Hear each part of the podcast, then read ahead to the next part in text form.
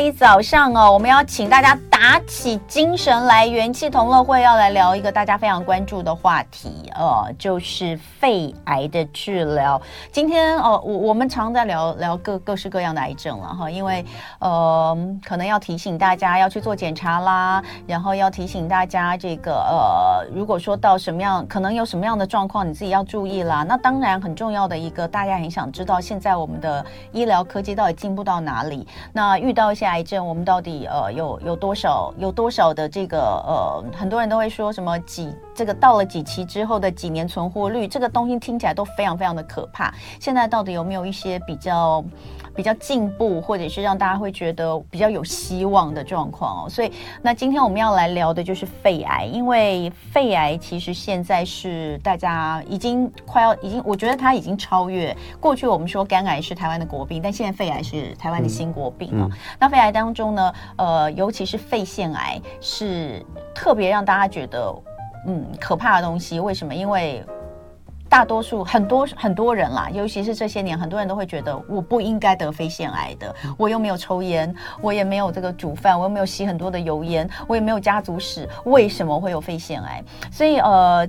肺癌除了就是每年呃这个让大家发现说发生率、死亡率都是居高不下之外，到底应该怎么样有效的治疗，一直是大家很想要知道，也是医界在努力的课题。那今天呢，我们邀请到现场的这位医师，他就要跟我们来聊一聊肺癌的治疗如何更精准。减少副作用，基本上是可以针对你量身定做你的治疗的呃整个 course，就是治疗的这个这应该怎么讲？就是治疗的这个方案计划疗程哦。嗯、那今天在现场的是亚东医院胸腔内科及肺癌团队的召集人张成宇医师，欢迎张医师。主持人好，各位听众大家好。好，前阵子卫福部的一百一十一年国人十大死因的统计结果，癌症还是一样蝉联，哦、呃，这已经是连续四十一年冠军。肺癌是癌症死因之首，每年有超过九千人死于癌症哦。嗯，到底为什么这么多人？为什么死于肺癌的人越来越多？呃。应该是这样说哈，就是肺癌在这几年一直有比较高的发生率，嗯，跟死亡率哈，尤其是死亡率现在是所有的癌症的第一名哈。那嗯，重点就来自于呃，我们这几年来大家对于健康意识的一个提高，还有就是对于一些筛检。呃，像是一些早期的筛检，他也愿意去投入，所以呢，就会发现了一些可能以前比较不容易发现的癌症，或是以前比较没有，都到了比较后期的时候才发现的癌症。那像肺癌，其实在早期大概有八成到九成，一开始发现的时候都是比较晚期。嗯，那最主要原因就是因为肺癌的一开始的症状其实都没有非常的明显。嗯，那包含常见到的大概都是咳嗽。嗯。那但是咳嗽呢，常常会因为这些呃肺癌的族群有很多是抽烟的病患，所以很多咳嗽其实他并不会把它当成是非常重要的一件事，所以早期症状不明显，就会造成这些呃肺癌的病患在一开始发现的时候都比较偏向晚期，嗯，那晚期的治疗上也比较困难，所以在治疗起来呢就会年纪比较大，然后共病比较多，所以死亡率就会相对来讲比较高。可是像你刚刚说的，就是大家呃比较有健康的意识，知道要去做健康检查，嗯嗯、那个应该是导致它的发生率比较高。是，可是死亡率是死亡率还是居高不下，啊、是因为肺癌对于一些传统上的治疗，呃，包含化疗跟放射治疗，嗯，其实都效果都没有到非常的好。嗯、那但是到了这几年，开始出现了一些像。标靶治疗啊，这些东西，免疫治疗啊，这些，呃，就让他的呃，让他的治疗有往前再迈进了一步。嗯。那加上最近这几年一直大家在想的，就是我们怎么样把癌症用一个比较精准的方式去做治疗。嗯。那就牵涉到你在做基因的一些检测的时候，能不能更精准？能不能在你一开始的时候就去找到比较多的基因，或是比较少见的基因的突变，然后就能够有药物可以做治疗。那所以这几年有发展了一些像是呃次世代的基因检测哈，就是所谓的 NGS 的这种检测。嗯，那这种检测就能够让我们在一开始诊断的肺癌。或是我们在治疗到了一半，发现有抗药性的时候，嗯，我们就会去做这个基因检测。呃，有点像是你偷偷去看一下牌，看看说奇怪，这个人治疗没有效，到底是什么原因？嗯，啊，是什么样的基因导致他治疗的效果不好？嗯，然后就这样子就可以去选出对他更适合的药物。或许这个药物在目前暂时可能还没有健保的给付，但是在过了呃一年两年以后，或许健保就会把它纳入给付了。那就像这几年有一些新的基因的一些发现，其实健保也陆陆续续有把它纳入给付。嗯嗯，好，所以呃，现在呃，对于肺癌的患者来说，嗯，治疗的方式，嗯，如果今天呃，我们收到一个呃肺癌的患者，您您的这个呃。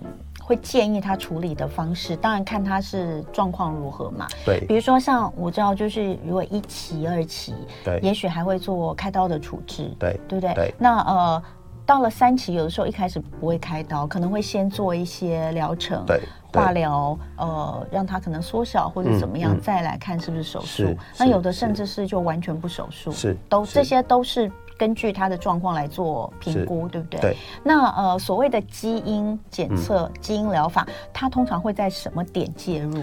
呃，基因检测的这个呃技术哈，其实是这几年发生的时候，嗯、我们会借由在一开始诊断的时候，嗯，你想要知道他第一步的治疗想用什么，嗯、或是说你在呃治疗第一线的治疗失败的时候，嗯，那或是第二线治疗失败的时候，这个时候会想说想要改变治疗的方式，它是不是有新的呃突变点跑出来？这个时候我们会去做检测。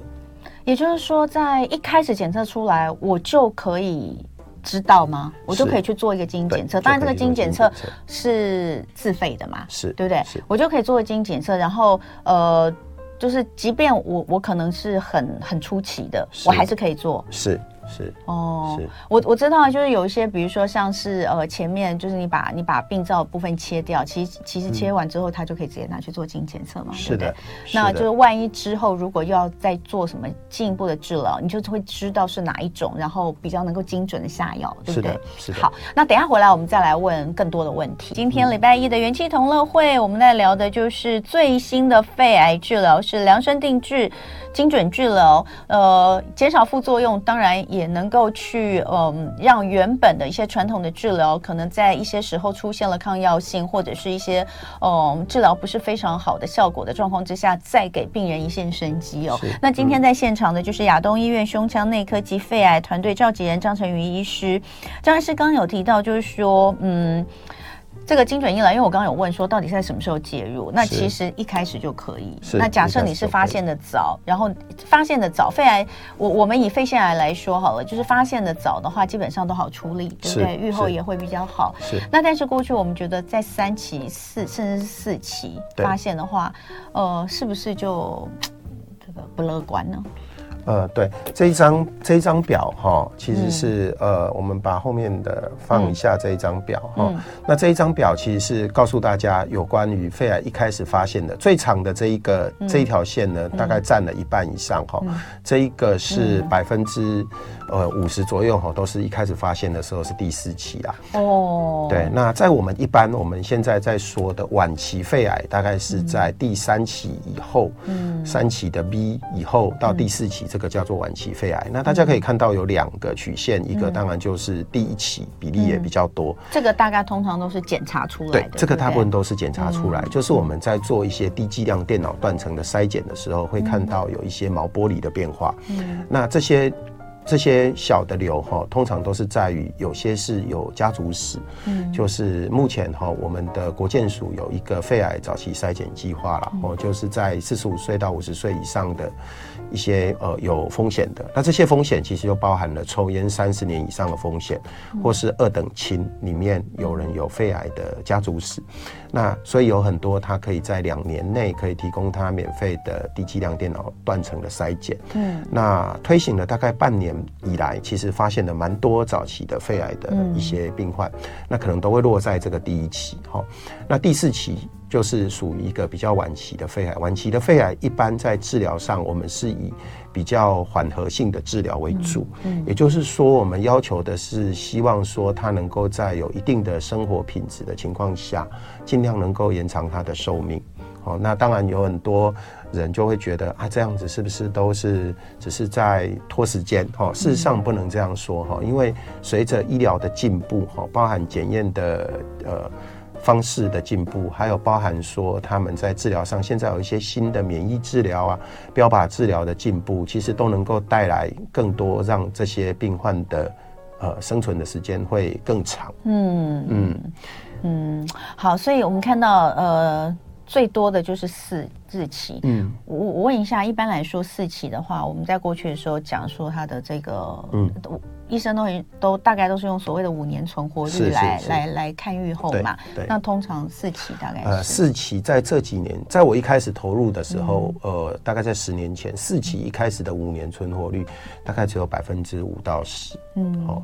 那现在呢？呃，可以到百分之十五左右，嗯，所以其实是有进步了一些，嗯。那其实每个人的每个个体都不太一样，嗯、你也会听到有很多，嗯、呃，个案，它其实是在生存的时间非常的久，嗯。哦，就比如说我有一个七十岁左右的一个贝贝，嗯，那这个老伯伯他在一开始诊断的时候是在十二三年前。嗯，对，那这十二三年前他刚开始诊断的时候，其实那个时候也没有所谓的精准医疗啊，或是标靶治疗这么的呃这么多的一个概念，所以他一开始也是进行最传统的化学治疗。那化学治疗进行了大概有三四年之后，其实他后来有。进入了呃基因检测，因为那个时候后来健保有给付了一些药，嗯，我们就帮他做了一些基因检测。嗯，那这些基因检测做了之后，就发现它是一个比较少见的突变，嗯，就是所谓的 ALK 哈。好，我们先来看一下，因为呃我们常讲这个基因检测，然后呃不同的就是肺癌，尤其是肺癌，肺癌很多很多是是致病的基因，对不对？那现在您带给大家看的这一张哦。呃，是不是就可以看出，其实大部分的人是哪一种，对不对？哎，对，嗯、绝大多呃绝大多数的哈、哦、肺癌或者肺腺癌这些，嗯、呃，它在亚洲族群最常见是这一个呃蓝色的这一个小这个饼哈、哦，是 EGFR 的这个突变。嗯、那这个药物大概从十年前开始有纳入健保给付，所以它变成是我们在治疗肺腺癌里面最主要的一个药物。嗯，因为有一半的几率你会猜中。那但是呢，除了这个之外，为什么我们要做比较精准的治疗？就来自于大家可以看到有一些都是一到两 percent 的这一种，嗯嗯、那这个比例上其实还蛮多的。那这些其实都有药物可以治疗，只是说呃有些是在发展中，有些是国外有，那台湾可能还没有，有些是台湾刚刚给付哦，那有些是必须要自费去使用。那这些一到两 percent 的这些比例呢，可能就必须要靠。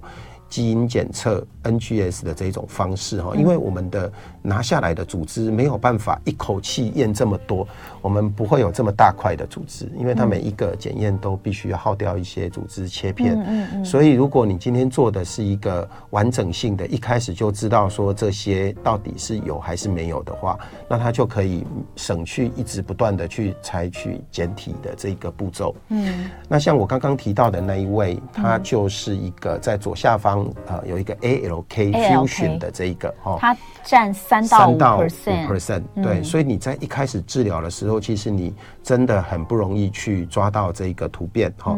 那当然，最近这几年开始，这个 ALK 也有被纳入健保的给付的一个检测。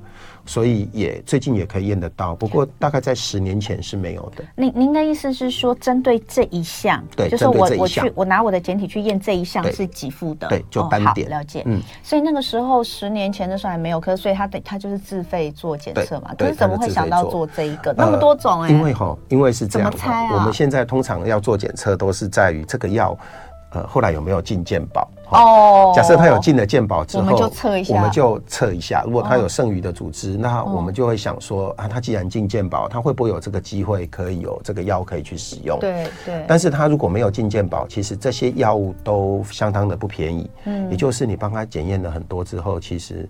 呃，你他可能也没有那个经济能力去付这么多的钱，嗯，对，那这样子的话，对他的后面来讲，就是告诉你说，哎，有一个药，但是可能你没有办法出得起，嗯，好，这样子他可能心中也会觉得蛮难过的，对，所以通常他后来会去检验这个，就是因为后来这个东西有纳入健保，那。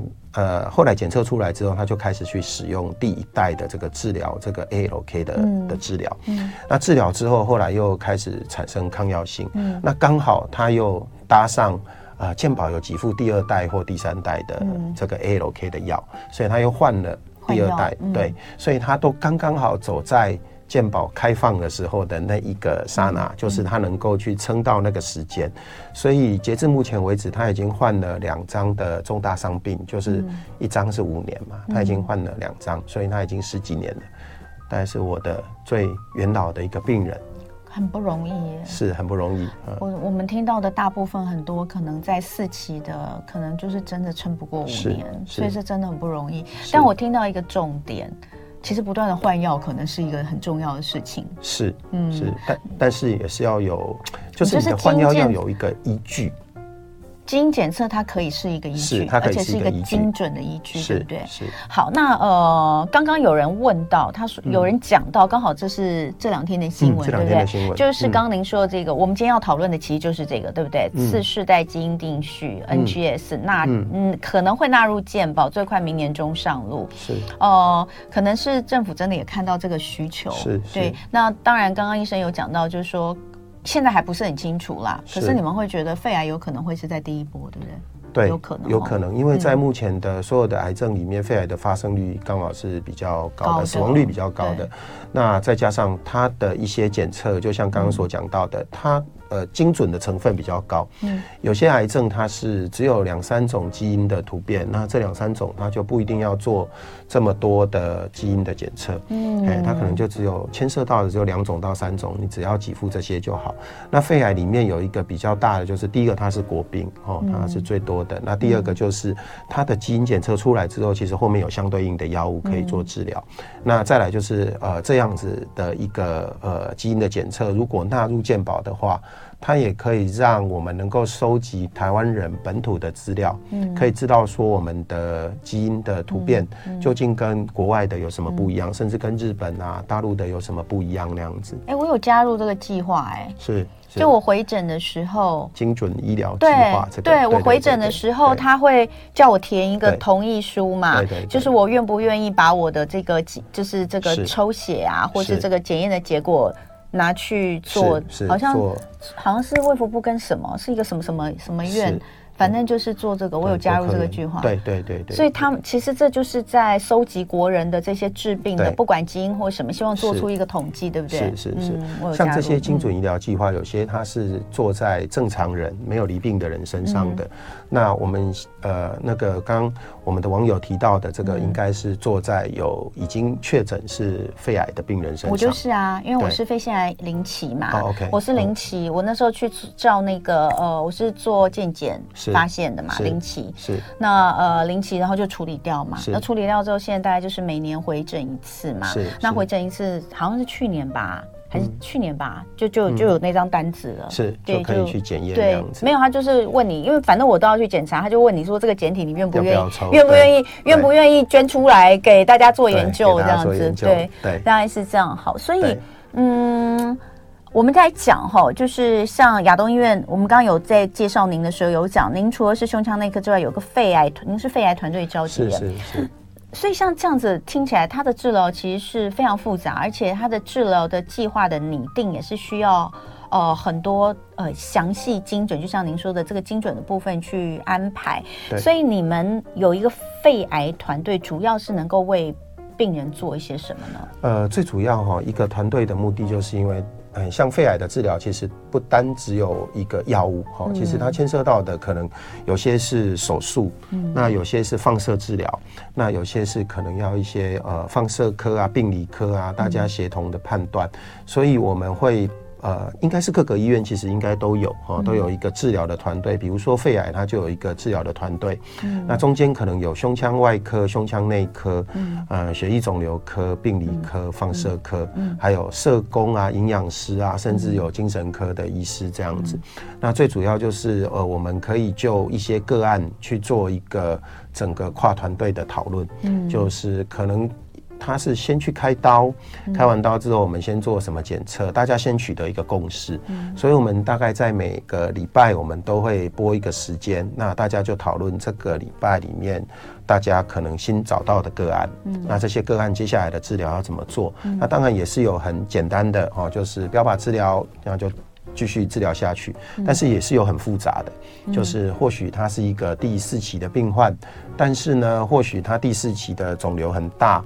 如果先把它开刀开掉的时候，可能对后续的治疗也会比较好。嗯，这样子的一些考量，还有考量他的身体的状况。嗯，对，所以它其实是一个多科团队的合作了。嗯，很多医院现在都有，那亚东医院也很早就有这样子的一个肺癌的一个团队的合作。以前可能就是内科跟外科，当然这简单的想，外科就是负责动刀的，那内科就是呃做其他的治疗，除了动刀以外的其他治疗，大概都是内科。可是现在又多了基因检测团队，是，所以基因检测团。团队那又是另外一个专业，那不是你能做的，是，所以他就是来解密，就是说这个肿瘤的讯息到底是哪一种基因，是，然后由他们解密的这个部分，其实再由你们内科医生来知道说，哦，是这一种，那我们就用这样的药来制定这个接下来给药计划。我们待会继续聊哦。今天礼拜一的元气同乐会，我们要跟大家聊聊最新的肺癌治疗，精准治疗。大家可能听很多，可是实在不知道到底它是怎么来做。那今天呢，我们。就请到亚东医院胸腔内科及肺癌团队召集人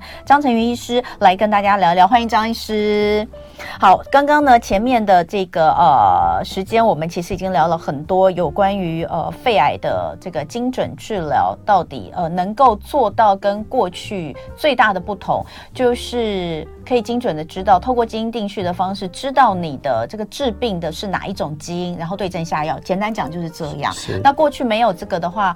我就不知道你到底是哪一种，我用这个没有用，用那个没有用，有的时候时间就拖太长。所以基因定序，我觉得最棒的一件事情，或者是在学理上，或是在实际临床上，最好其实就是缩短试的时间，为病人争取早一点开始治疗、正确治疗的机会嘛。好，那所以呃，我们来讲，就是刚刚您有讲到，现在比如说像你们的肺癌团队，它其实就是有有很专业的分工，是。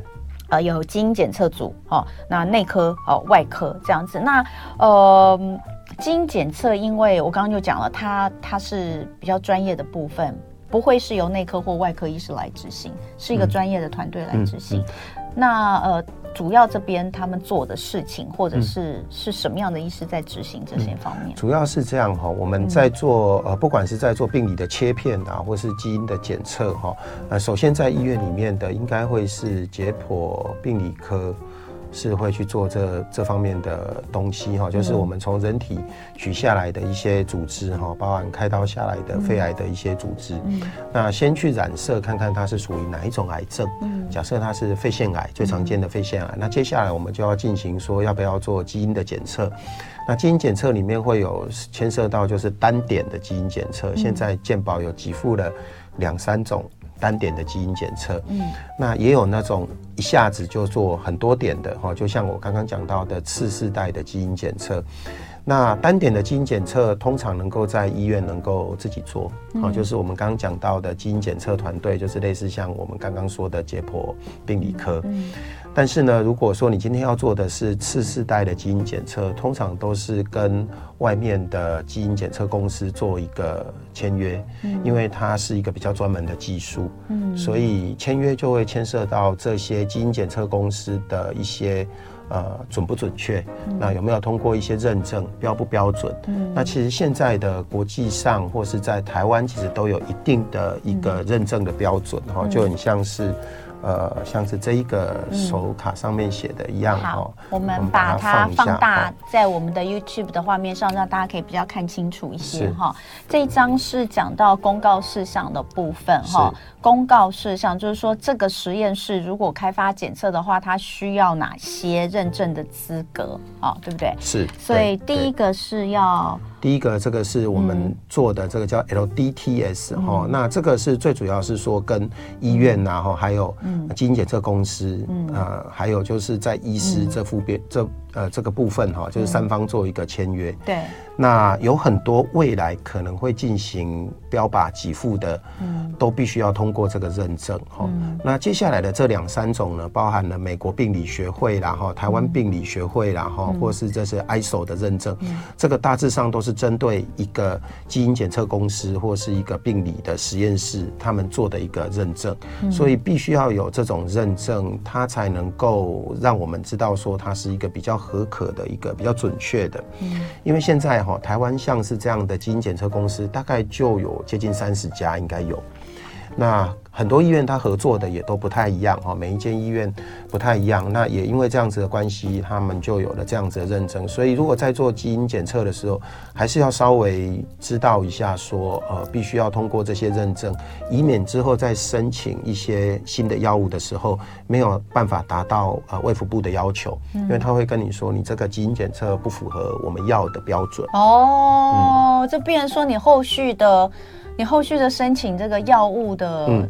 嗯这个给付可能会因为这个事情而受到影响。对对对。哎，可是问题是，这个送这个去检验是我们自己送吗？通常是医院帮我们送吧？就是就是检验病理科，就病理科帮我们送。对对，所以像刚刚讲到这些，应该是医院要知道这些，对不对？医院要知道哪些哪些实验室是是 OK 的。是是是。我们的话，我们就是相信医院嘛，对不对？对对对对对。所以医院通常都会做一个比较严格的把关，那会跟一些比较有呃符合标准的一些。基因检测公司做一个签约。嗯，哎、嗯欸，那好，我们刚刚讲到几个重点，我帮大家归纳一下哈。刚刚讲到说两种基因检测，一种就是单点。是另外一个就是次世代基因检测，嗯，这是指的小包跟大包的意思。呃，单点应该就是只有一种，好，比如说我们刚刚在说的这个检测的话，我们就只检测其中一种，哈，那这种就叫做单点的基因检测，哈，像这个 EGFR 这个健保其实就有几副。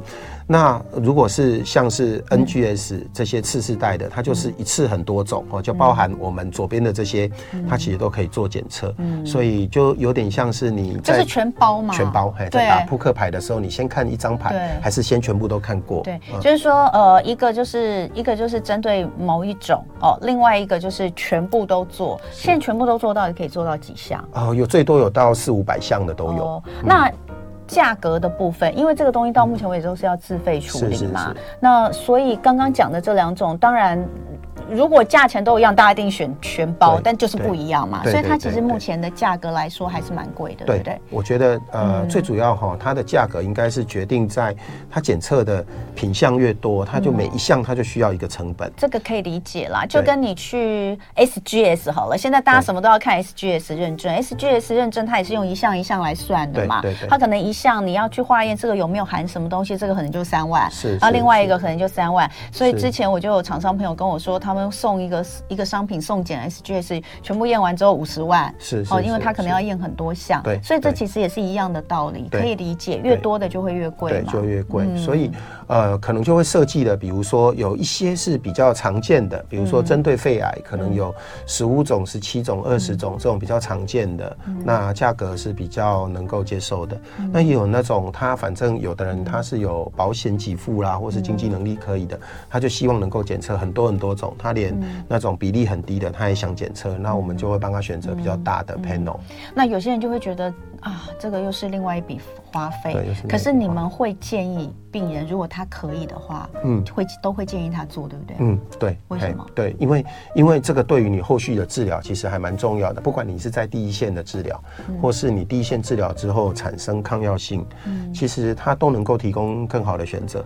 呃，有的时候我会举例，然后就是说，可能就花。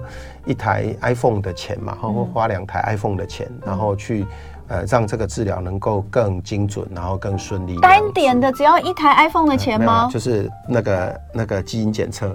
对啊，对对对，有有那种小 panel 的。哦，比较小的，嗯，哦，真的哦，嗯。哦，我知道之前之前有有有其他的就是也是我们在讲基因检测，对，哎，不对，是我之前去上其他节目的时候，有医生讲说，如果你全包，因为他们都叫我做嘛，嗯嗯，他们都全包，全包就就差不多四五十万吗。啊，没有啦，没那么贵吗？没那么贵啦，真的吗？对啊，最多三台那个三台三台 iPhone 嘛，iPhone 现在越来越贵了。哦，但是你要往另外一个方向想，我啦，我这样想，对不对？就是说。因为你刚刚讲到，它还牵涉到你后面是不是可以申请到一些健保用药，对，对不对？嗯、对。所以呃，如果我有去做基因检测，第一个当然还是命重要，就是说，如果真的呃，很多人去做基因检测，可能他前面都已经治疗，他治疗了一段了，然后也治疗状况好，嗯、可是为什么要做基因检测？可能因为你还是会担心后面复发。对。就像我我我我们算是零期，零期其实，在。就是你看拿不到重大伤病卡，也拿不到癌症给付，都没有。对对对。我说为什么没有？那为什么还要说他是肺腺癌？然后说那他就是，但是因为太多了，所以就没有给付 这样。但是他们还是会建议说，你其实可以做基因检测。为什么？就是你不知道以后会发生什么事情。万一几年后，对对对，发生什么事情的话，呃，可以马上就知道。对。你是哪一种，我就马上用药了。通常就是那一种。对，那当然真的吗？它不会变来变去吗？会变来变去。那 当然变来变去，是有可能会变来变去，但是最有可能是那一种。对。哎，好，那我如果做了一个大包的，对，全部都做，对，也只会发现一种吗？呃，没有，它会发现好几种，因为它它有些哈，它有些是可以治疗的基因，那有些基因它是只是代表说它的预后比较不好，它就是跟在旁边的那种，嘿，它是代表预后比较不好，所以你可能会看到四五种。哦，但是其中有三四种是比较没意义的，就只是它跟着一起、哦、一起来的。所以到时候如果真的有什么话，嗯、医生就是针对这个最有可能、最主要的，我们就先去做。对，但是呢，也不排除有可能还是会变的，还是会变。对对对，对，有可能。嗯嗯，但这个世界上就是这样嘛，变化太多，我们得等于是买个保险嘛，这算不算买个保险？这算是买个保险。对啊，我觉得这就是买保险的概念啊，然后。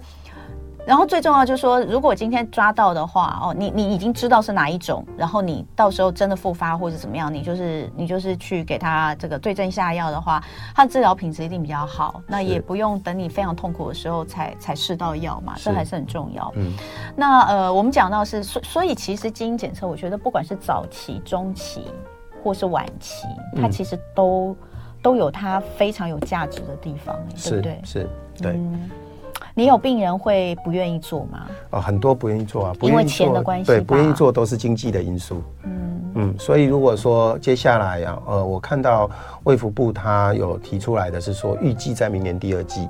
他希望能够呃研拟之后去实施，嗯、我觉得这个是病患的福音呐、哦，因为至少你能够知道说它是哪些比较常见的基因所造成，嗯、因为其实现在绝大多数了哈，大概以我们病患愿意自费去付这个钱，大概只有百分之十到二十啊，会根据城乡差距不一样，一定的、啊，嗯嗯。嗯，那我所知道的是像美国，他们大概也只有百分之二十到三十，其实比例也不高。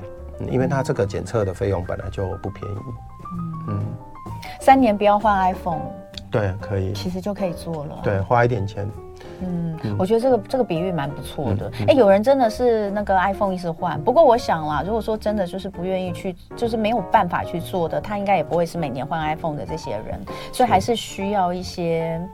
我觉得还是需要政府的帮助啦，是这个是，是呃，你们在第一线看，呃，有做基因检测跟没有做基因检测，我们能做一个比较吗？就在治疗的情况之下，当然你刚刚前面有讲一个十几年的十几，年的那个，我觉得是给大家一个希望，嗯、就是说，并不是所有晚期都一定很糟，呃，或者是一定哦、呃，可能就是这么几年的时间。对，刚刚刚张医师有讲，就是说你刚入行的时候到现在，其实也有差异，对不对？有差异，差很多。对，你可以跟大家讲一下。呃，在我一开始做肺癌的时候，嗯、大概是接近二十年前哈。嗯、那个时候，呃，院长在问说：“哎、欸，我们都在讨论癌症的五年存活率，为什么你们肺癌都没有在讲五年存活率？嗯、为什么？哦，那个时候的五年存活率真的非常低，常常都是个位数啊、呃。那讲出来的话，大家就会心情非常的、呃、低落，低落非常差，非常沮丧，觉得我根本就不要治了。对，所以我们只讲两年存活率，哦，就不要讲到那么久，啊、哦，就讲两年那样子。嗯、那在这几年的发展包含了呃我们的标靶治疗啦、免疫治疗啦，越来越发展之后，其实呃五年存活率现在大概已经可以到百分之十五左右，嗯，哦，所以至少已经有一个还不错的数字，因为这几年包含外科开刀的技术其实发展的还不错，嗯，对，所以呃我觉得还是要保持着一个信心哈，因为现在的治疗上一直不断的在进步，嗯，好，等一下回来我们再请张医师帮我们做一些生活上的提醒，好不好？现在觉得肺腺癌无所不在，很可怕。等一下回来我们今天礼拜一的元气同乐会，我们来跟大家聊聊最新的肺癌治疗，也就是在呃基因检测，如何透过基因检测的方式，能够让肺癌的治疗达到更精准的效果。其实基因检测哦，真的不止肺癌，呃，各种癌症其实都很需要，也很有帮助。但是，但是呃，可能肺癌的部分，确实在基因检测的呃治疗上面，呃，基因检测的这个检测上面看到比较多的帮助。是，不知道是不是因为就是肺癌有很多，真的有很多种不同的致病基因，然后药也多，对，哦，所以刚刚呃就是呃张医师有说到，有一些癌症它就是那么两三种，好像就不不特别需要这个基因检测这件事情。对，哦，那我们现在在画面上给大家看到的这一张，主要是在讲。要什么时机点要做基因检测吗？做基因检测是的，没错，就是你在一开始出呃。刚诊断的时候，在进行第一线治疗的时候，你可以选择像是单点的，比如说 PCR 检测啊，哈、嗯、IHC 啊，哈、嗯、FISH 这种单点的检测哈。嗯、那这个有些是健保是有给付的哈。嗯、那或是说呢，你那个时候就可以选择次世代的基因检测 NGS 哈。嗯、那等到第一线治疗产生抗药性的时候，嗯、接下来我们可能又可以再进行一次的基因检测，因为有可能它跑出来的基因就不太一样。对。好，那至于是要进行那种比比较小的 panel 的，比如像这个核心型，就是一个比较小的小的单位的；广泛型可能是比较大的单位的。这个可能就跟各个那个医院啊，嗯、或是各个经济的状况，可能就有不太一样的差别。嗯、不过我个人觉得，最精准的治疗应该就是要这样，在你每换一次治疗的时候，都应该要做一个基因检测，再做一次基因检。对，但是理想上是这样，但是现实上其实不是很容易达到。嗯，费用的部分也是。费用部分包含你怎么样去取得简体，有些人他已经治疗了好几线。啊、你又要跟他说，我要再跟你取一次检体，再去做一次检测，其实对他来讲是蛮不愉快的。如果他不是像我们一开始有切一块下来，对，那他如果今天只是在做那个呃都没有做手术治疗的状况之下，他的简体就是用就是用穿刺，用穿刺，嗯、那取出来都很少哎、欸。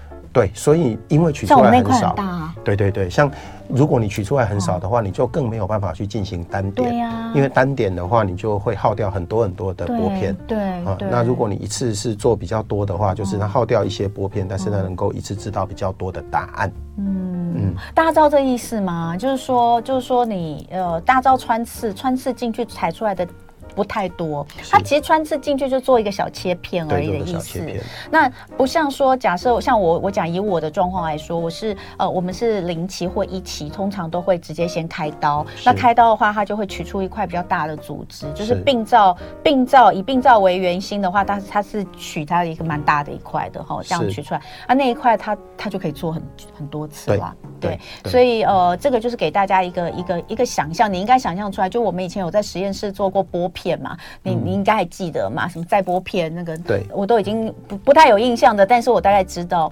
那这个就是让大家知道说，在什么时间点，如果你要做的话，你可能做什么比较适合。最后啦，最后大概三十秒的时间，给大家一些提醒，好不好？身为胸腔内科医师，是我觉得肺癌啊，哈，如果单是讲治疗的话，其实都是比较后面的事情哦。嗯、那其实还是要提醒大家，能够早期的去预防哦。嗯、那比如说呢，有一些有风险的，有抽烟。的二等亲里面有癌症的肺癌的病史的，可以去进行一些低剂量电脑断层的检测哈，因为越早发现的肺癌，其实它的存活率是越高的，甚至它的复发率是非常的低的。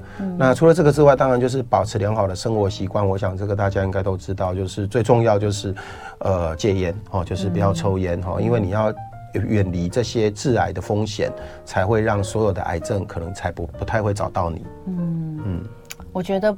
不是只有那些有高风险的人，每个人都应该要去做。就一个又来了，我又要那个 扮演 推广型的角色，推广推广健康定期健康检查，或是 LDCD 一定要去做的，就是你至少要做一次啦。你知道，不要觉得自己年轻，现在三十几岁真的都好多。对，因为你知道听来听去，你就会觉得哇，我们讲到这么多这么辛苦啊，干嘛的？其实最最重要就是肺腺癌，你只要很早发现。都好处理，是，就是切掉之后，医生都会告诉你，你复发几率几乎呃不能说全部等于零，但是几乎他可以告诉你，你不会复发。对对，对，所以就是那那那那我们为什么不早一点发现？嗯，对，以站在站在站在我想站在医生的提醒的立场，可能就是你最好。如果真的有的话，是最早最早点发现是最好的，对不对？对。好，那今天非常感谢呃亚东医院胸腔内科及肺癌团队召集人张成宇医师，也非常谢谢呃亚东团队的肺癌呃亚东医院的肺癌团队，其实照顾非常非常多病人，然后今天也来给我们这么多的一些呃卫教的建议，希望大家呢听到之后呢，不管家里呃有没有这样的病呃病友，或者是我觉得每一个人肺癌已经就是一个呃肺腺，尤其是肺腺癌，我觉得它就是一个在你身边哦完。全可能莫名其妙，你就会觉得怎么会是我？但是我就是中了的这种状况。我们每个人都要对这个有多一点的知识哦。谢谢张医师。谢谢。就爱点你 UFO。